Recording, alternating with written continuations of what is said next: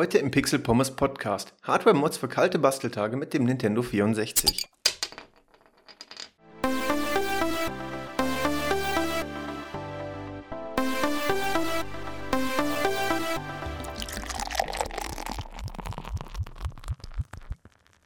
Und damit herzlich willkommen zum Pixel Pommes Podcast. Wir haben heute die vierte und leider vorerst letzte Episode in unserer Adventsreihe Hardware-Mods für kalte Basteltage. Ich hoffe, die Episodenreihe hat euch bis jetzt gefallen. Heute findet sie vorerst also für dieses Jahr den Abschluss. Wenn euch das Ganze gefallen hat, schreibt mir gerne. Dann können wir überlegen, ob wir das vielleicht nächstes Jahr zum Advent wieder machen. Ob es dann jetzt andere Nintendo-Konsolen sind oder ob wir uns vielleicht mal die Sony-Konsolen angucken. Ähm, ich weiß es nicht. Oder vielleicht werfen wir auch einen Blick in eine ganz andere Richtung. Wenn ihr da Ideen habt und euch das Ganze gefallen habt und ihr es dann nächstes Jahr zu irgendeinem Anlass, der Advent wäre ja wieder super dafür, ähm, wieder haben wollt, dann schreibt mir einfach auf Twitter pixelpommes-de oder gerne per E-Mail carsten.pixelpommes.de. Ich bin da sehr für Feedback offen. Ansonsten, Nintendo hat ja leider dem N64 Mini vorerst eine Absage erteilt. Das wird es erstmal auf absehbare Zeit nicht geben. Schade, ich habe mich eigentlich sehr darauf gefreut, denn ja, ich hänge wirklich sehr an dem N64. Nicht ganz so sehr wie an dem Super Nintendo, muss ich sagen, aber auch mit dem N64 habe ich in meiner Jugend viel Zeit verbracht, viele coole Spiele gespielt und ja, hätte gerne einfach mal wieder so eine schöne Sammlung von Games, die man dann einfach bei Bedarf schnell dann starten kann. Aber wie so oft, die Hoffnung stirbt zuletzt und ich denke mal, wenn irgendwann in ein paar Jahren der Nachfolger von der Nintendo Switch ansteht, dann wird Nintendo vielleicht auch diese Durststrecke zwischen den beiden Konsolen, die Switch wird ja irgendwann in drei, vier, fünf, sechs Jahren auslaufen langsam, wenn parallel dann schon an dem Nachfolger gearbeitet wird und ich denke mal, dann wird Nintendo vielleicht dann die Gunst der Stunde nutzen um dann ähm, in der Zwischenzeit zum Weihnachtsgeschäft wieder dann eine Retro-Konsole aufzulegen. Und das müsste dann der Chronologie nach das Nintendo 64 sein, welches eben dann äh, damals natürlich nach dem Super Nintendo erschienen ist. Es kann natürlich auch sein, dass Nintendo jetzt die ganzen äh, weiteren Retro- ähm, Games und äh, Konsolen quasi dann sich für Switch Online aufhebt und dann das dort rein integrieren möchte. Ich weiß aber nicht, ob die beiden Dienste wirklich so in Konkurrenz zueinander stehen, wie Nintendo es befürchtet. Natürlich, wenn ich alle Spiele auf der Switch habe, überlege ich mir zweimal, ob ich die Retro-Konsole brauche. Aber ich denke eher, dass man damit die Leute ansprechen könnte, die vielleicht früher äh, große Nintendo-Fans waren, es heute noch sind, äh, aber keine aktuellen Nintendo-Konsolen mehr besitzen, sondern dann irgendwie auf den PC umgestiegen sind oder auf die anderen Konsolen von Sony oder Microsoft umgestiegen sind, aber dann der Nostalgie wegen noch gerne die alten Spiele dann hätten ohne sich für 350, nein, 300 äh, Euro roundabout äh, eine Switch zu kaufen. Ich denke mal, dass diese Zielgruppe dann eher das Klientel ist, die dann auch die Retro-Konsolen von Nintendo kauft. Und ich glaube nicht, dass sich Switch Online mit Retro-Games und die Retro-Konsolen per se so ausschließen. Die beiden Möglichkeiten gibt es. Ich bin gespannt, wie sich das Ganze weiterentwickelt. Aber in der Zwischenzeit schauen wir uns die Hardware-Mods für das Nintendo 64 einmal an. Die Recherche zu dieser Episode ist mir im Vergleich zu den anderen aus der Reihe Hardware-Mods für kalte Basteltage relativ schwer gefallen, muss ich zugeben. Mm, ich hatte bei allen Episoden hier ungefähr das gleiche Schema. Ich hatte immer einen relativ komplexen Mod. Beim Gameboy war es der B-Wert-Mod und der Backlight-Mod. Das war so der technische, technischste von denen, die ich ähm, ausgesucht hatte. Beim NES war es der Sound-Mod. Da habe ich auch noch das Soundsystem so ein bisschen erklärt. Beim SNES war es dann der 50-60 Hertz-Mod. Und die anderen Mods, die dabei waren, waren ja immer nur so ein bisschen Optik drumherum oder ähm, ja, einfach cool. Ähm, die haben das Gerät nicht unbedingt immer als solches verbessert, die Spielqualität als solches nicht verbessert, aber hatten halt eben damit zu tun. Und als Retro-Fan konnte man ähm, eben da seine Leidenschaft für das Gerät eben auch mit dann zum Ausdruck bringen. Aber wie gesagt, wir hatten immer primär einen Hauptmod gehabt und mehrere kleinere nebenbei. Beim N64 wäre der Hauptmod, hätte ich jetzt gesagt, tendenziell irgendwas vom Videosystem, also eine Art Upscaler, HDMI-Ausgabe, irgendwas in diese Richtung. Aber die, die, die kleinen Nebenmods, die man eben noch benutzen kann, um das Gerät in, in kleinen Punkten zu verbessern, gibt es kaum. Es gibt extrem wenig Mods für das N64 tatsächlich, wo die, die, die, die Foren und die, die Blogs zu den anderen Konsolen voll mit coolen Mods sind, ist beim N64 teilweise gähnende Leere. Da wird immer nur von den gleichen äh, internen Upscalern gesprochen. Wir kommen auch dazu auf jeden Fall ähm, Techniken, wie man das Videosignal verbessern kann. Und das war es fast schon. Also, es hat mich echt schockiert, ähm, dass man so wenig dazu findet, weil mir irgendwie so ein bisschen noch der Content für diese Episode fehlt. Aber wenn es nichts gibt, gibt es nichts. Von daher habe ich mir ein paar Sachen rausgesucht, da kommen wir jetzt zu. Aber ich hatte eigentlich ein bisschen mehr erhofft, muss ich zugeben, bei dieser Episode, dass man da mehr machen kann. Aber vielleicht gibt das N64 nicht mehr her. Es hat durch die vielen coolen Games wie Zelda, wie Ma durch Mario zum Beispiel, auch seinen Kultstatus erreicht. Ich weiß nicht, ob der Kultstatus an den Game Boy und an der Super Nintendo heranreicht. Für mich nicht ganz. Aber die Community vom N64 ist tr trotzdem riesig. Von daher würde ich sagen, ähm, kann es damit nicht so viel zu tun haben. Äh, jetzt sagen wir, dass sich keiner damit beschäftigt. Ich glaube schon, dass da extrem viel Potenzial bei den Leuten da ist, die Konsole zu modden. Aber vielleicht ist es auch einfach nicht möglich, da mehr rauszuholen. Weil, also die Konsole ist ja auch schon deutlich neuer als der Game Boy und der Super Nintendo. So dass man da vielleicht einfach auch gar nicht mehr so den Bedarf hat, also beim Gameboy haben wir ein Backlight eingebaut. Solche trivialen Sachen gab es damals halt noch nicht in der Konsole und man hat sie nachgerüstet, um eben den Komfort zu haben. Ähm, vielleicht hat man beim Nintendo 64 nicht mehr so den Bedarf nach diesem Komfort, weil es eben schon von Haus aus viel mehr Sachen dabei hatte. Ähm, also wenig Verbesserungspotenzial. Nichtsdestotrotz starten wir mit dem ersten Mod und das ist Running Gag-mäßig natürlich schon der Case-Mod. Ich habe mich schon bei der zweiten Episode dann irgendwann gefragt, so ja, irgendwie wiederholst du dich bei dem Case-Mod immer. Aber trotzdem darf er nicht fehlen, weil er elementar fürs Modding ist. Denn jemand, der eine Retro-Konsole besitzt oder im besten Fall eine zweite, weil ich weiß ich nicht, ich finde es immer cool, wenn man eine Konsole so ein bisschen so lässt, wie sie ist. Man kann kleine Sachen ausbessern, ähm, restaurieren, aber im Prinzip sollte man da den Ursprungszustand bewahren und dann kann man sich ja noch eine zweite oder dritte Konsole holen, die dann wirklich gemoddet und aufpoliert wird sozusagen. Und das gehört eben zum Modding dazu und deswegen habe ich den Mod auch jetzt in der vierten Episode doch nochmal reingenommen auch wenn jetzt nichts unbedingt besonders Charakteristisches für das Nintendo 64 dabei ist.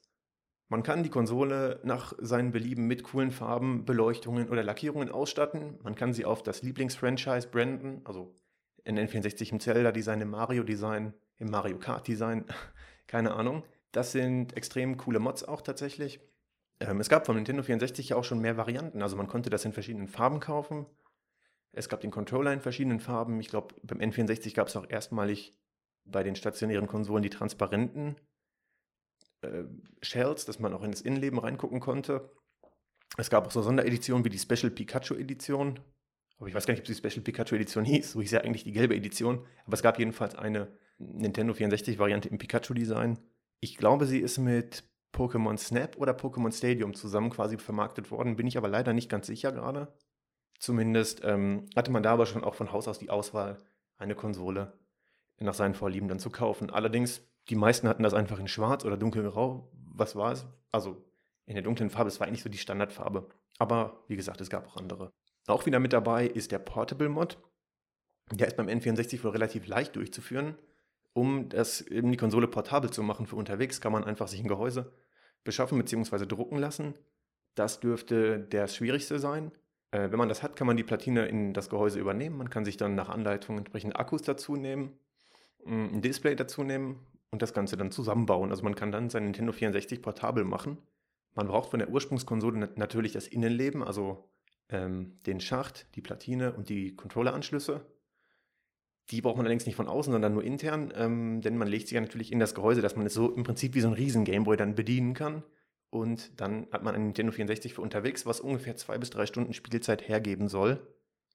Es ist nicht das meiste, aber die Switch hält bei einigen Titeln auch nicht länger durch. Aber es ist natürlich trotzdem so ein Riesenklotz. Es ist ja keine neu erschaffene mobile Konsole, sondern nur die alte Hardware mobil verbaut. Mit Akku dann auch unterwegs spielbar gemacht, äh, sodass man da letztendlich, man wird die jetzt nicht mit in den Zug nehmen und dann dort spielen, aber wenn man sich natürlich jetzt kreativ austoben möchte als Modder, dann ist das ein ziemlich cooler Mod, wenn man unterwegs dann einfach mal eine Runde Mario Kart spielen kann oder welches Game auch immer man favorisiert. Der Joystick-Mod für kleine Hände. Das Nintendo 64 hat mit seinem Controller ja relativ stark polarisiert. Es gab viel Kritiken. Viele finden ihn heute noch unergonomisch oder untypisch. Da gibt es verschiedene Klassifizierungen dazwischen auch.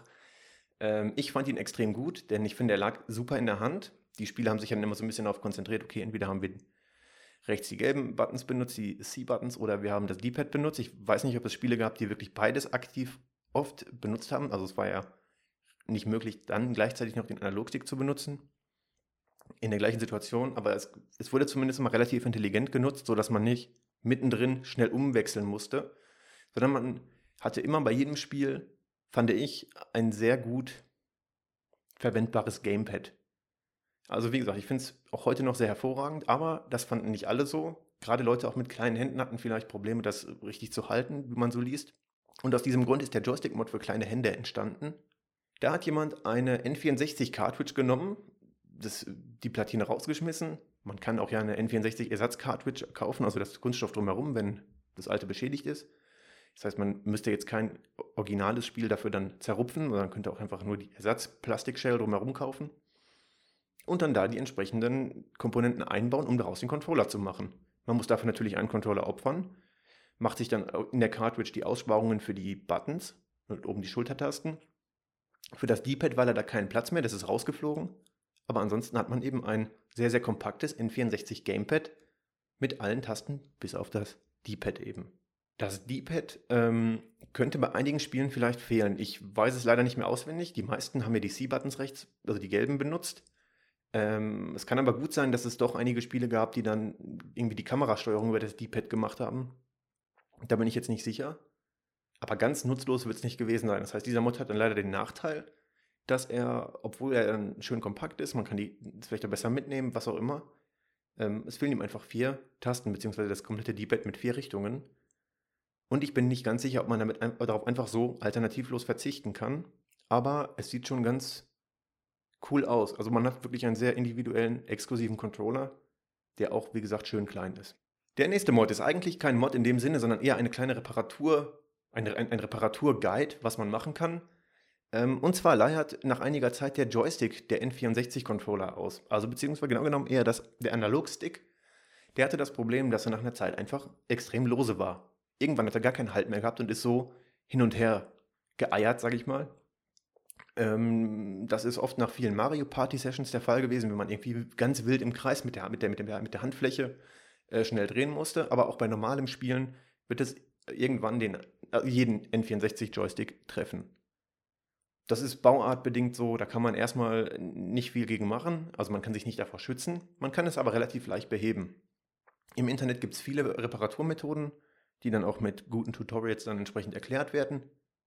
Einige sind vom Aufwand her sehr relativ simpel, da wird dann mit einem Bindfaden und ein bisschen Fett gearbeitet.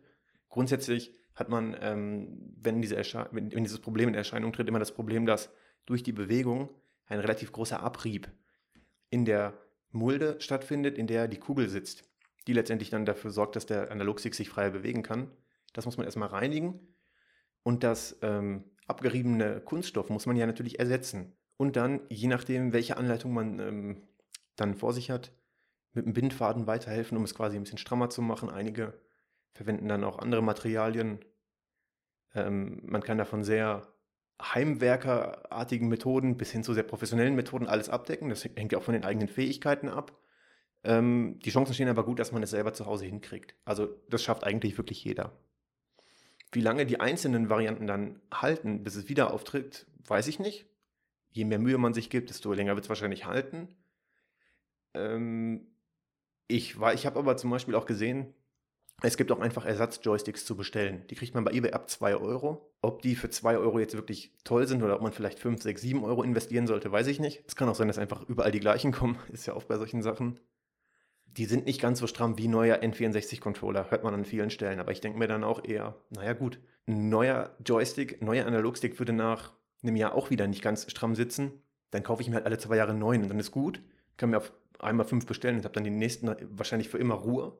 Aber ja, also ich würde es wahrscheinlich eher so machen, dass ich dann einfach immer den Analogstick tausche. Das ist dann so das komplette Teil mit dem Ring drumherum und der Mulde drunter. Und dann baut man das ein, schließt es an. Das ist ein Stecker, den man dann an die Platine anschließt. Und dann hat man das Problem eigentlich behoben, möchte ich meinen. Wenn jetzt jemand wirklich sehr, sehr präzise arbeiten möchte, also nicht bei der Durchführung, sondern eben einen sehr, sehr präzisen Analogstick haben möchte, der, der wird wahrscheinlich trotzdem sagen, ja, nein, das ist mir nicht präzise genug, der ist auch ein bisschen lose. Ich will unbedingt das Ganze verbessern.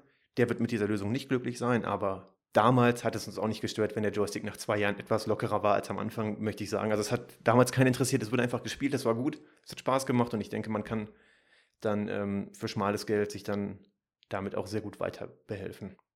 Es ist auch möglich, ein Joystick-Replacement ähm, einzubauen. Und zwar nicht mit einem N64-Analogstick, sondern mit dem Analogstick vom GameCube. Der ist ein bisschen anders aufgebaut, er ist auch etwas strammer, hat einen anderen Druckpunkt und nicht ganz so stufenlos präzise, wie einige schreiben, aber Ich fand den GameCube-Joystick auch sehr hervorragend, ehrlich gesagt. Hat mir gut gefallen. Also wir reden wirklich nur von dem kleinen Analogstick. Wir reden nicht von dem ganzen Gamepad, was man nimmt, sondern nur von dem kleinen äh, Stick. Wir, behalten die, die, Shell von dem N64-Controller, die Elektronik darin, alles bei. Es geht wirklich nur um den kleinen Analogstick, der unten in den mittleren Zacken quasi drin sitzt. Ich würde es auf jeden Fall auch mit dem GameCube probieren, ähm, da das Replacement von dem zu nehmen. Gibt es auch Anleitungen zu. Es ist natürlich nicht der Originalzustand, klar. Aber ich glaube, man kann damit sehr glücklich werden und man kann es auch wirklich, wirklich gut benutzen. Wenn es ein bisschen länger hält, dürfte es meiner Meinung nach kein allzu großes Problem sein. Aber auch da sind die Geschmäcker unterschiedlich. Wer wirklich sehr, sehr stark am Stock-Controller bleiben möchte vom Spielgefühl her, kann dann entweder das selber reparieren oder ein N64 Replacement dann aussuchen. Kommen wir nun zu den Videomods fürs N64. Ich habe es ja schon vorhin angekündigt, wir haben da ein paar Varianten auf dem Markt, wie man das Videosignal verbessern kann. Alle basieren auf der Annahme, und das möchte ich auch wirklich unterstreichen, dass der Fernseher das Signal, welches über das Kabel kommt, nicht optimal hochskaliert. Damals waren die Fernseher kleiner, die Auflösung geringer und entsprechend sah das Videosignal auf fast allen Fernsehern sehr akzeptabel aus. Auf einigen besser, auf einigen schlechter, aber man hatte nicht so große Unterschiede. Man hatte seinen Standard, das war dann ein PAL-Fernseher, ein NTSC-Fernseher, wie auch immer. Wir hatten hier bei uns die PAL-Fernseher und ein damit kompatibler Fernseher hat das Signal gut angezeigt. Man kann sich darüber streiten, dann okay, das war jetzt eine Röhrentechnik, es war ein, äh, anderer, eine andere Fernsehtechnik, wie auch immer. Aber grundsätzlich hatte man eigentlich mit keiner Variante ein allzu großes Problem.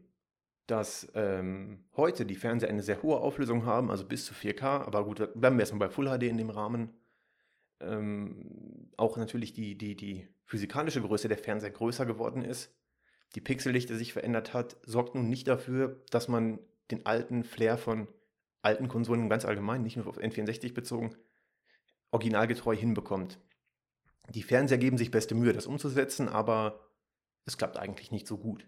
Wenn man seine alte Konsole aus dem Keller holt und sie an einen neuen Fernseher anschließt, wird man enttäuscht sein. Jetzt ist die Frage, warum? Also zum einen kann man oftmals den Text kaum lesen, das ist mir bei der PS2 ganz oft aufgefallen. Äh, die Texturen sehen verwaschen aus, das Bild ist unscharf, die Kanten der einzelnen ähm, Übergänge oder der, die Kanten der Objekte sind unscharf. Also da, man ist im, erstmal wirklich enttäuscht. Man hat die Games in sehr gute Erinnerung, sie haben Spaß gemacht, sie sahen gut aus. Man schließt sie heute an und denkt sich, boah, was ist das für ein Pixelbrei? Und man muss an der Stelle relativieren. Es wird oft immer drauf geschoben, ja, die Fernseher, die haben keinen vernünftigen Upscaler eingebaut. Das stimmt auch. Die Fernseher geben sich nicht besonders viel Mühe, das vernünftig zu machen. Aber die Konsole gibt auch oftmals nicht viel mehr her. Bei all den ganzen Videomods muss man bedenken, dass die Konsole für einen Fernsehstandard entwickelt wurde, der um den wahrscheinlich zehnfachen Faktor heutzutage überholt ist, wenn nicht sogar noch mehr. Das heißt, ich kann nun mal nicht einfach ohne das Original-Ausgangsmaterial, die Texturen auf der Konsole, die Berechnungen, die Vektorisierung, wie auch immer das jeweils für das Spiel umgesetzt wurde, äh, zu, zu modernisieren, auf ein großes, neueres Gerät bringen. Wenn ich eine Textur habe, die wirklich für einen kleinen Fernseher mit einer sehr, sehr niedrigen Auflösung gemacht ist, kann ich die rein mathematisch gesehen gar nicht knackscharf auf einen riesen Fernseher bringen, der eine sehr hohe Auflösung und eine hohe Pixeldichte hat. Das Einzige, was diese Geräte leisten können, ist also, den Ursprungszustand der Konsole optimal auf ein neues Fernsehgerät zu bringen. Sie können nicht ohne weiteres das Bild verbessern, was aber notwendig wäre. Warum wäre das notwendig? in der Zwischenzeit, in den letzten Jahren, haben wir uns so sehr an sehr, sehr scharfe Displays, hochauflösende Texturen und so weiter gewöhnt. Was heutzutage Stand der Technik ist, war damals noch nicht abzusehen. Also aus der Gewohnheitssicht. Wir haben damals, wir waren alle das Super Nintendo gewöhnt, wir waren liebevoll bunte 2D-Sprites gewöhnt und als das N64 auf den Markt kam, beziehungsweise auch parallel an die PlayStation auf den Markt kam, hat man sich an 3D-Grafik gewöhnt. Das war ein Riesensprung. Man hatte 3D-Welten, die Tiefe hatten, die nicht nur äh, Tiefenlinien simuliert haben, sondern man hatte wirklich eine begehbare 3D-Welt gehabt. Man hatte wirklich Spielefiguren, ähm, die aus 3D-Polygonen bestehen. Es war ein Quantensprung. Dass die Texturen schon damals relativ einfach gehalten waren, fiel damals nicht auf, weil man hatte wenig Referenzmaterial gehabt. CGI-Grafiken waren simpel. Zumindest die, die man zu Hause berechnen konnte auf Computern und Heimkonsolen. Und deswegen hat man es nicht so als störend wahrgenommen. Denn es war ja gesamtheitlich gesehen immer noch gut, es war ein Fortschritt, aber es war halt eben trotzdem, die Punkte, die wir heute bemängeln, waren, hatten damals keine, keine weitere Referenz gehabt. Wenn ich heute von der PlayStation 4 oder auch von der Nintendo Switch komme, bin dort, äh, habe das gespielt und wechsle dann auf die alte Konsole, kommen mir natürlich die alten Texturen sehr verwaschen vor, ähm, sehr ungenau vor. Es sieht manchmal so alles so aus, als hätte es einen Grauschleier, aber das war zum Teil einfach so. Es ist damals nur nicht so ins Gewicht gefallen. Okay, der Grauschleier und so weiter, das, ähm, das ist eine Sache, die man tatsächlich auch mit, äh, mit den, mit den Videomods verbessern kann, mit dem Upscaler verbessern kann. Aber die Erwartung der Leute, dass man mit einem solchen Mod eine alte Konsole auf ein technisch sehr, sehr aktuelles Niveau bringt, wird sich nicht erfüllen, denn das Material gibt einfach nicht mehr her. Also nochmal, alle diese, diese Mods, die man machen kann, und die machen ihre Arbeit auch sehr gut, besteht darin, dass, so wie es damals vorgesehen war, dass äh, die Grafik des N64 bestmöglich auf einen aktuellen Fernseher zu bringen. Nicht mehr, nicht weniger. Das ist schon eine ziemlich schwere Aufgabe, wenn man sich anguckt, wie viele Jahre an Weiterentwicklung dazwischen liegen zwischen dem aktuellen Fernseher und dem alten N64. Aber man hat dadurch kein Super Mario 64 HD plötzlich. Man hat es über HDMI ausgegeben, man hat es korrekt ausgegeben in großen Teilen, aber wir haben dadurch kein HD-Remake. Deswegen muss ich die Erwartung hier an der Stelle noch einmal etwas dämpfen, vielleicht, wenn jemand denkt, dass man mit so einem Mod dann plötzlich hochauflösende, knackscharfe Texturen hat. Die hatte das N64 nie und aus diesem Grunde können wir die auch hier nicht erreichen. Das prominenteste Gerät bzw. der prominenteste Mod in dieser Liste ist also Ultra HDMI für das Nintendo 64. Das Kit kostet mehrere hundert Euro. Man findet es in einigen Shops für um die 150 Dollar. Aber da ist es natürlich überall ausverkauft, weswegen ich nicht wirklich überprüfen kann, ob man es wirklich zu diesem Preis aktuell bekommt. Es scheint so, als wäre es allgemein ausverkauft. In diversen Foren und Blogbeiträgen liest man von Gesamtkonsolen, also Nintendo 64, wo es schon eingebaut ist, um die 400 Dollar. Ähm, aber wie, ich habe es im Moment nicht zum Bestellen gefunden. Wenn es mal irgendwo wieder verfügbar sein sollte, kann man aber mit ähnlichen Preisen dann rechnen. Ultra HDMI ähm, wird in das Nintendo 64 eingebaut. Das ist nicht ganz so simpel. Man muss sich dafür ein bisschen Zeit nehmen und auch Lötkenntnisse haben auf jeden Fall, die darüber hinausgehen, das Backlight in den Gameboy einzubauen. Ähm, und dann hat man eben dort eine 1080p-Ausgabe des Nintendo 64, die das störende Upscaling vom Fernseher umgeht, weil es eben schon, weil der Fernseher eben das Signal schon in 1080p über HDMI bekommt. Auch da wieder noch, noch, noch einmal der Hinweis, der Ultra HDMI-Mod ist hervorragend, er macht seine Arbeit gut, aber auch er kann keine HD-Details in das Nintendo 64 hinzufügen, weswegen die Texturen auch weiterhin verwaschen aussehen. Das ist auch der O-Ton des Entwicklers. Es wird die Bildausgabe vom N64 bestmöglich aufbereitet. Die Frage ist, ist es das Geld wert? Es steckt wirklich Entwicklungsarbeit in dem Gerät, das ist schwer, der Entwickler kennt sich damit gut aus und er hat gute Arbeit gemacht, aber ich würde nicht 150 bis 200 Euro dafür bezahlen, weil es mir die Sache nicht wert wäre. Ich würde stattdessen mh, hm, vielleicht gucken, ob man vielleicht einen externen Upscaler benutzt, wie den Frame Meister oder so der wird nie so gute Ergebnisse erzielen können wie ein eingebauter, weil der Ultra HDMI Mod vor der Videoverarbeitung sitzt, die quasi die Qualität runterschraubt, sage ich mal. Also sprich, er sitzt viel, viel früher in der Signalkette und er muss das schlechte Signal nicht erst wieder aufbereiten. Das müsste der Framemeister dann machen, wenn er extern angeschlossen ist. Sondern Ultra HDMI sitzt in der ganzen Kette viel früher, wo noch eben mehr Möglichkeiten bestehen, wo noch nicht komprimiert wurde, wie auch immer. Aber es ist eine Stange Geld. Also das ist einfach der einzige Grund. Es wäre, glaube ich, aus meiner persönlichen Sicht zu teuer. Es gibt noch andere Mods, zum Beispiel UDS-Videoausgabe ähm, anstatt des Composite-Steckers hier, aber auch die sind nicht unbedingt allzu. Man sieht nicht allzu große Unterschiede und ich persönlich würde nicht sagen, dass ich jetzt das, was ich an Material gesehen habe, die Erwartungen so hoch setze, dass ich sage, wow, das lohnt sich jetzt für mich persönlich. Ich glaube, man hat nicht so viele Möglichkeiten, auch eben wegen der schwachen Ausgangsleistung des N64, was eben aus der Konsole schon generiert wird, kann man nicht immer verbessern. Ähm, weswegen ich glaube, dass man, wenn überhaupt, mit einem externen Upscaler vielleicht gut beraten wäre. Der wird nicht so gut sein wie der Ultra HDMI-Mod, aber vielleicht ein guter Kompromiss, um auch irgendwie das Finanzielle so quasi wieder in eine Lage zu kriegen, ähm, dass sich das Ganze dann lohnt. Und es ist wirklich schockierend, wie, wie schlecht das N64 in einigen Punkten gealtert ist, muss ich sagen. Denn das SNES, e je nachdem, welches Game ich dann spiele. Wenn ich jetzt Super Mario World anschließe, da war ich echt baff, wie, wie cool das heute noch aussieht. Also da hat man nicht so viel Potenzial abzuscalen, weil es extrem gut von Haus aus skaliert. Also da waren wir echt überrascht, als wir das mal wieder getestet haben.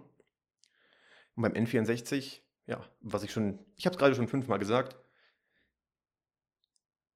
man kann nichts verbessern, wo es nichts zu verbessern gibt. Also man kann nicht Texturen eben in eine HD-Variante umwandeln. Das funktioniert nicht. Und genau aus diesem Grunde empfehle ich euch einfach mal den Ultra HDMI-Mod anzugucken. Guckt euch Vergleichsvideos an, lest euch in das Thema ein, ähm, ob das Ganze für einen Mod für euch wäre und auch für euch die Investition rechtfertigt. Denn das, was er macht, macht er extrem gut. Aber ich weiß halt nicht, ob es die mehreren hundert Euro Investition rechtfertigt. Denn ich persönlich würde meinen N64 einfach erstmal so an den Fernseher anschließen und damit leben. Irgendwann, vielleicht nächstes Jahr, vielleicht übernächstes Jahr, werden wir uns im Podcast auch nochmal sehr stark mit Upscalern beschäftigen, externe Upscaler, die dann für alle Konsolen funktionieren. Ich werde einige testen. Es gibt auch sehr hochpreisige, deswegen muss ich mal gucken, ob man, ähm, ob ich da mir alle davon kaufen kann oder möchte. Äh, vielleicht suche ich auch eine Auswahl von äh, bezahlbareren, denn ich glaube auch, dass das Interesse bei, den, bei euch, bei euch Zuhörern wahrscheinlich relativ gering ist, 500, 600 Euro für einen Upscaler auszugeben. Ich denke mal, ich werde eher mal eine Episode darüber machen, wie die preislich im Rahmen liegenden Upscaler so funktionieren und wie die Ergebnisse sind. Ich glaube, das könnte ganz interessant sein. Und dann werden wir da auch nochmal ein Fazit ziehen, was man da noch rausholen kann. In dem Sinne, morgen ist Heiligabend. Ich wünsche euch und eurer Familie und euren Freunden ein frohes Weihnachtsfest. Schon mal einen guten Rutsch ins neue Jahr 2019. Denn wir werden uns wahrscheinlich nicht mehr hören, zumindest über den Podcast. Außer mir kommt irgendwas im Kopf, dass ich eine Pommes Crunch Episode machen will, aber ich gehe mal aktuell nicht davon aus. Ich hoffe, euch hat die ganze Reihe Hardware-Mods für kalte Basteltage gefallen. Wenn ja, freue ich mich über eine Bewertung. Wenn nicht, dann natürlich auch. Äh, bei iTunes, bei Spotify. Ich weiß nicht, kann man bei Spotify bewerten. Jedenfalls bei den Podcast-Portalen, wo auch immer ihr den Podcast hört, wo ihr ihn gefunden habt. Lasst gerne eine Bewertung da. Damit helft ihr dem Podcast auch in, in einigen Fällen gefunden zu werden. Darüber würde ich mich sehr freuen. Ansonsten Fragen, Kommentare, Anregungen gerne jederzeit per Twitter pixelpommes-de oder per E-Mail carsten.pixelpommes.de. Schaut nochmal auf die Homepage, da gibt es die ein oder anderen coolen Sachen zu entdecken. Wir werden dabei bald auch nochmal einen Hardware-Mod vorstellen im, im Blog. Werde ich den posten und ja, ansonsten sage ich danke fürs Zuhören. Bis zum nächsten Jahr.